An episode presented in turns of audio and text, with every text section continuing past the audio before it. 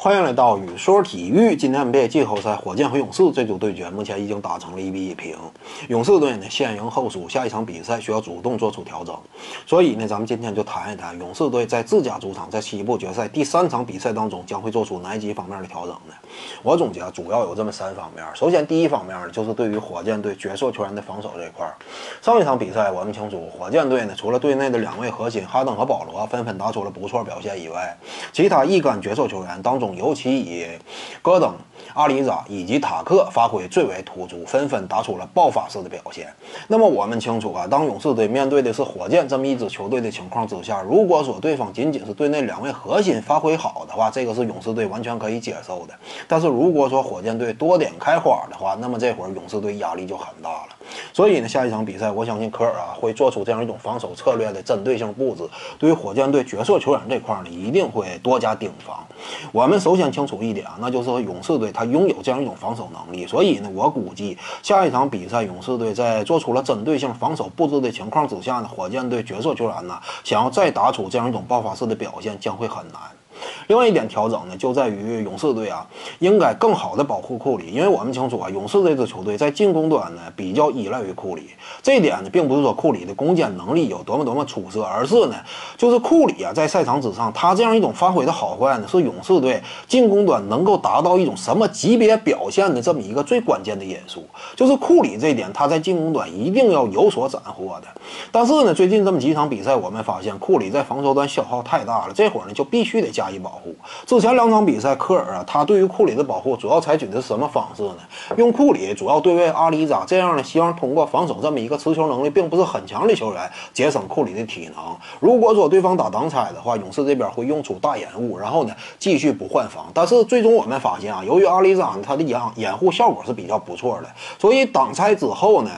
这边即便说上了大掩护，但是哈登呢只要一做这个佯攻突破，那么往往呢库里也就必须得坚持跟防。呃，阿里扎一拆开呢，也就会带走杜兰特。这样一来呢，就使得火箭队啊，他通过哈登和阿里扎两者之间的挡拆呢，就能够很好的针对库里。那么你这样一种保护措施呢，就证明是失败的。用库里对位阿里扎呢，这个就值得商榷。所以呢，我感觉啊，既然火箭这边他始终都要针对库里这点，那么勇士队干脆不如直接就让库里对位保罗，我主动给你一个点，那么你是不是就强攻保罗这点呢？如果说你强攻保罗的话，这就是勇士队可以接受的。毕竟库里要是防守哈登的话呢？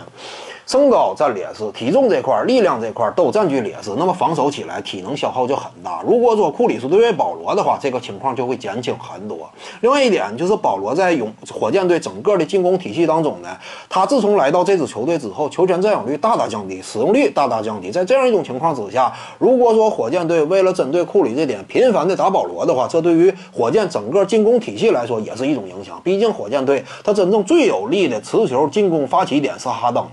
所以呢，这种这个进攻方式，呃，勇士队也是可以接受的。那么，如果说哈登选择和保罗两者之间打挡拆呢？首先，这种情况并不多见。另外一点呢，就是保罗受限于自己的体呢体型啊，他在挡拆之后呢，这个效果也并不是特别好。那么，在这样一种情况之下呢，勇士队就可以祭出杜兰特与这个。呃，库里两者之间的大掩护，然后呢再拆开。我相信啊，在保罗掩护质量并不是特别出色和理想的情况之下，这样一种大掩护呢是能够收到他的效果的。最终呢，呃，库里啊被迫的去防守哈登的情况将会大概率的减少出现。那么这样一来呢，库里他在防守端体能就能够得到有效保护了，进攻端呢也能够更加展现他在自己进攻端这方面的价值。再有一点呢，就是勇士队啊，他必须得调整进攻端这样一种策略了。刚才我提到，建立在库里体能保护的这个基础之上呢，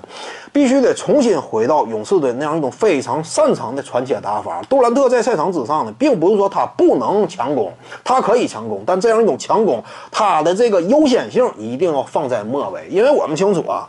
这个勇士队的比赛，他在进攻端呢，往往都是先由库里持球去发起，这个是最为有效的。库里持球呃和比如说和格林两者之间打挡拆之后呢，一旦得到包夹的话，球出给格林，格林突破突破这块呢，吸引协防传给底角，这是一个套路。如果说呃库里和格林两者之间打挡拆之后，对方不换防的话，那么这会儿库里直接赢射三分。对方如果换防，也会把球传导给格林手里。这会儿呢，库里以及汤普森两者之间交叉迂回，进行三分线外的外拉。这会儿在这样一种威胁的建立之下，如果说有机会传出去，这也是一个三分投射。如果说没有机会呢，这会儿由于说对方内线这块已经被拉空，格林呢也会选择大打小的方式面框突破。这会儿呢造成一定的底角位置的协防。如果说实在没有协防，整个这个套路战术打不出来了，掩护无球这块也没有机会。那么最终呢，在比赛呃在一个进攻回合当中，剩余这么三五秒左右，再把球甩给杜兰特。这会儿呢相当于甩锅，但是呢我们清楚，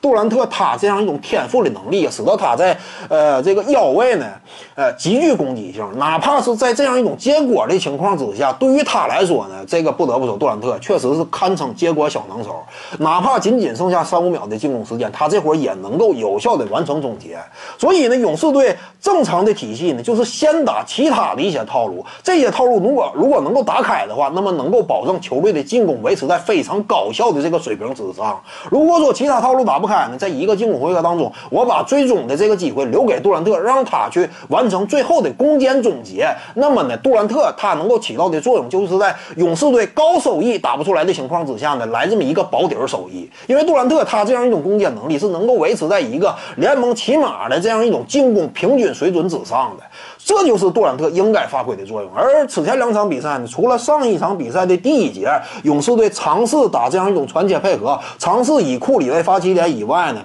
但是最终因为大量的失误和轻敌情绪，使得这样一种比赛的这个啊发起方式没有得到延续。此后呢，又变成了杜兰特大量的单打。就是在之前两场比赛当中，很多时间段内啊，杜兰特不仅扮演了场上的第一发起点，还是第一终结点。他这样一种进攻端的优先权重，这样一种提升呢，我感觉对于勇士整体进攻的表现是非常不利的。勇士队应该保持自己原有那样一种打法，追求呃进攻端收益和效率的最大化，让杜兰特采取这样一种保底的作用，而不是说让杜兰特大量的让他作为第一发起点、第一终结点。这样呢，勇士队他能获得的效果仅仅就是一个保底儿水平了。而你以一个保底儿水平面试面对的是火箭这么一支进攻火力非常猛的球队的时候呢，那么这会儿风险就很大了。所以呢，我感觉下一场比赛勇士队会从这三个方面去做出针对性的调整。本期呢就跟各位聊这儿，如果你喜欢本视频呢，点击屏幕右下角订阅，咱们下期再见。各位观众要是有兴趣呢，可以搜索徐静宇微信公众号，咱们一块儿聊体育。中南体育独到见解就是语说体育，欢迎各位光临指导。